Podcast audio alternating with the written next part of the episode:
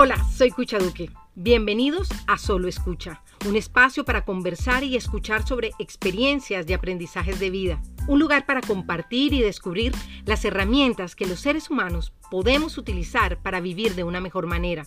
Nuestro propósito es sencillamente navegar en un mar de historias, anécdotas y aprendizajes, y que quienes escuchan se agarren de los salvavidas que sientan más cercanos. La verdad es que me alegra mucho contar con este espacio para conversar sin la mayor intención de convencerlos de absolutamente nada. Este espacio, que se llama Solo Escucha, es simplemente una invitación a que juntos exploremos el arte de escuchar como una herramienta para generar y compartir contenidos de valor. Y en este momento, para arrancar, quiero empezar con un tema bastante íntimo que implica hablar de honestidad, de honestidad con uno mismo. Este tema es sentir que no eres suficiente. No sé cuántos de ustedes en algún momento de su vida se han sentido de esa manera, que no son suficientes, que no dan la talla.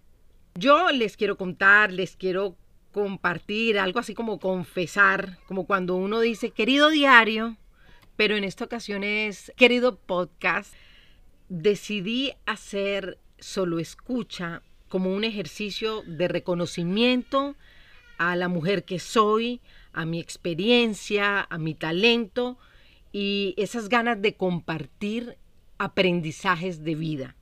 Sin embargo, tengo que confesar que esto no es algo fácil, cuando en muchos momentos de mi vida o, durante mucho tiempo he sentido que me falta un, un centavo para el peso o mucho pelo pamoño, como se dice coloquialmente, cuando en tu pensamiento se han instaurado creencias que te llevan a juzgarte constantemente. Y en resumidas cuentas está esa pequeña y chillona vocecita en tu cabeza diciéndote tú no sabes hacer las cosas, se van a dar cuenta de que no eres lo suficientemente bueno, buena o inteligente.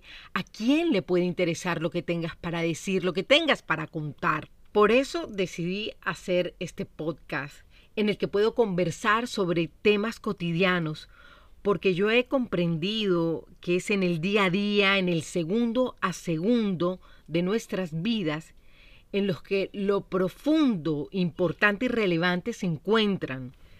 Temas que a los seres humanos nos interesan porque sencillamente experimentamos situaciones que nos hacen identificarnos los unos con los otros. Y por eso mismo, la voz del otro se puede convertir en determinado momento en un apoyo, en un salvavidas.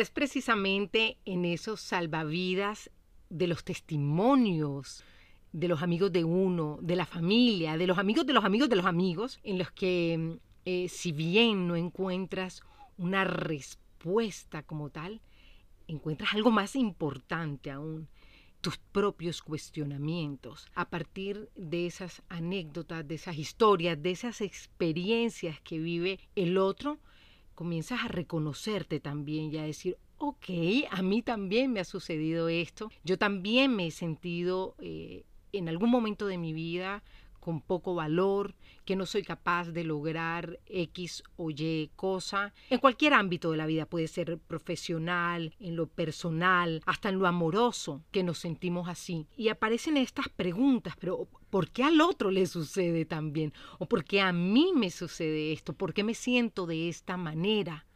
¿En qué momento empecé a sentirme así.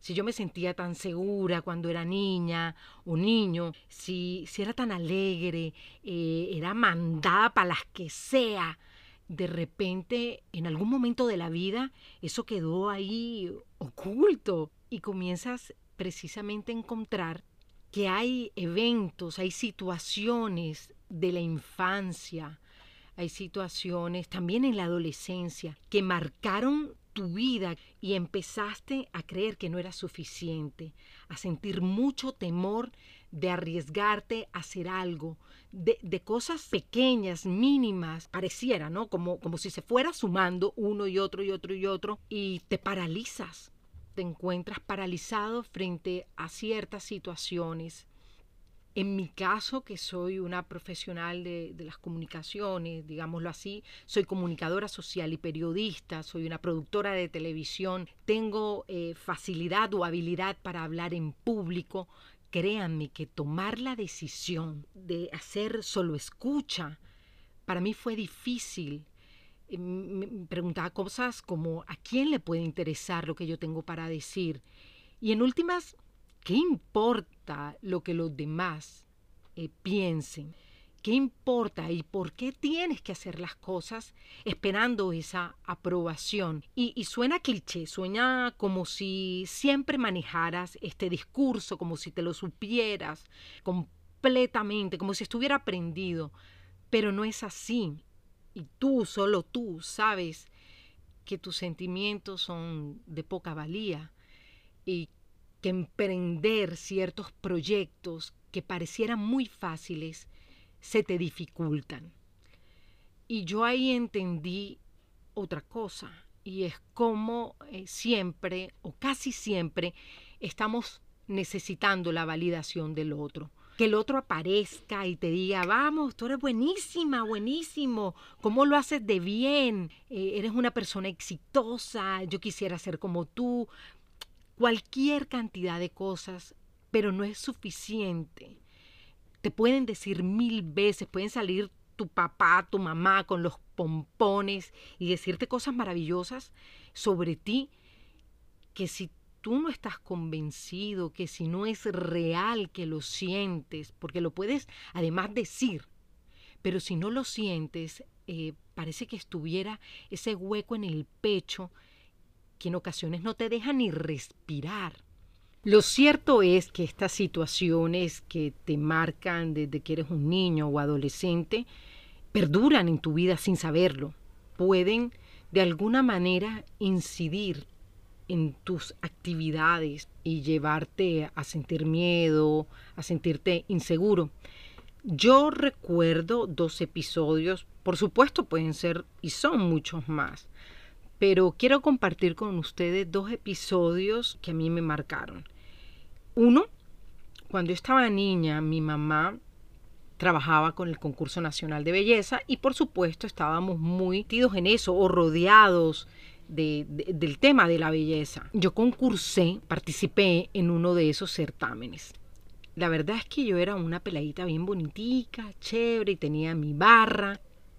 Pues tenía, estaba como opcionada. Y en esos certámenes siempre se acostumbraba, aún lo hacen, eh, una pregunta eh, al finalizar, ¿no? No solamente es la belleza, la simpatía, sino una, una pregunta por la cual tú vas a ser evaluado, va a ser evaluada tu inteligencia. Y a mí me hicieron una pregunta, no recuerdo cuál era. El caso es que no, no la pude responder en el momento que era, me demoré mucho y bueno, eso para mí fue tremendo. Verme rodeada de gente, eso estaba lleno de personas, mis amigos, mi familia, estaban ahí y yo quedé paralizada.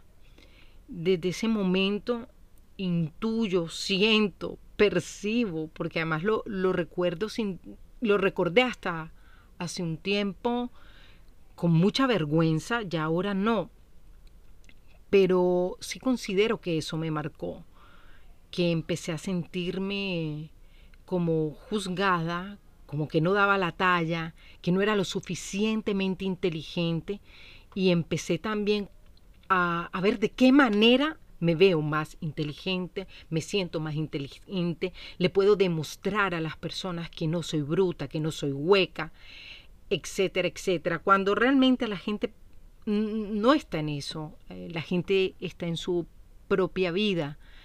Bastante tiene cada uno de nosotros viviendo su, su vida como para pensar en qué está pasando por la cabeza del otro y qué es lo que está experimentando. Definitivamente uno solo se experimenta en sí mismo. Entonces, eh, ese evento para mí fue muy fuerte, muy doloroso y de ahí en adelante me sentí muy insegura desde la parte, digámoslo así, intelectual.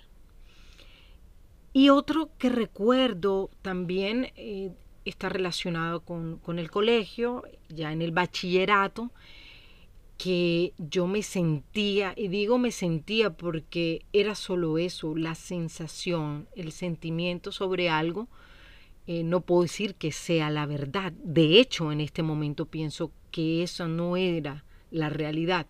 Pero en mi mente sí era así, así lo vivía, así lo percibía.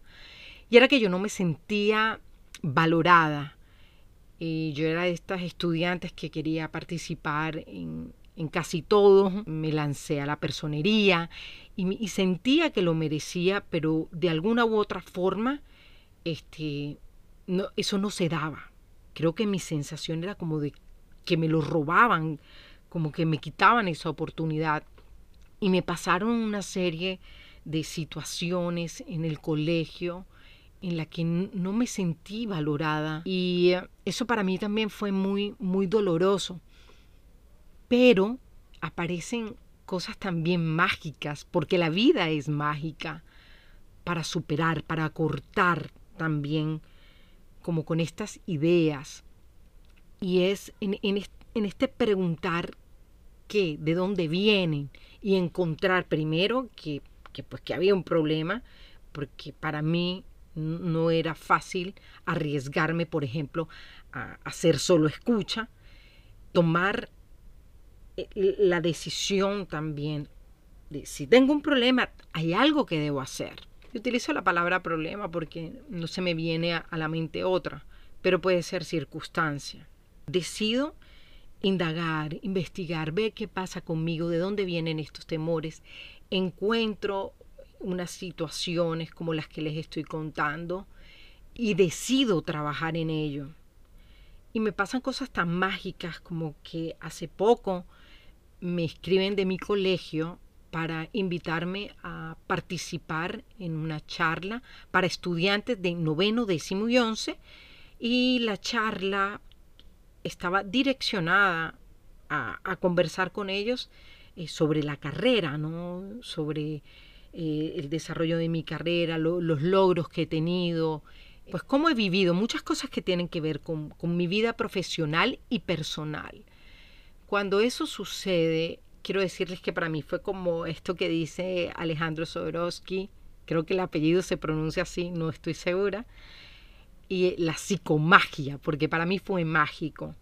Me invitan, converso y termina esa charla y la verdad es que yo me sentí reivindicada, sentí como si la vida me diera la oportunidad de decir, de decirle a esa cucha de esa época, a cucha, la adolescente, efectivamente, si era valorada, si es amada, y en un espacio en el que, como les comento, me sentí mucho tiempo así. Para mí eso fue mágico.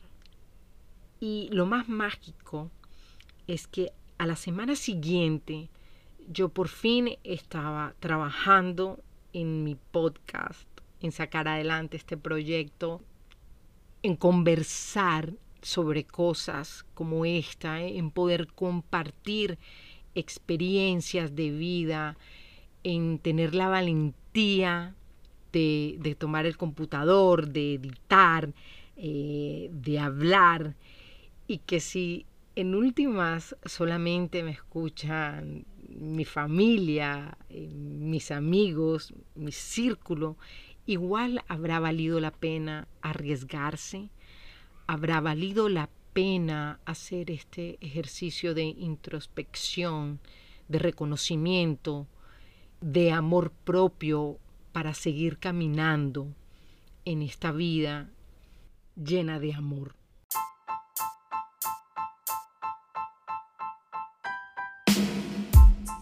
Y bueno, colorín colorado, este podcast se ha terminado. Pero no sin antes agradecerles por su escucha, por su compañía y por supuesto invitarlos a que se suscriban a Solo Escucha, que nos sigan a través de las redes sociales y que si les gustó este tema nos lo hagan saber y compartan con sus amigos y el amigo del amigo del amigo. Un abrazo grande y ya saben, solo escucha el próximo capítulo.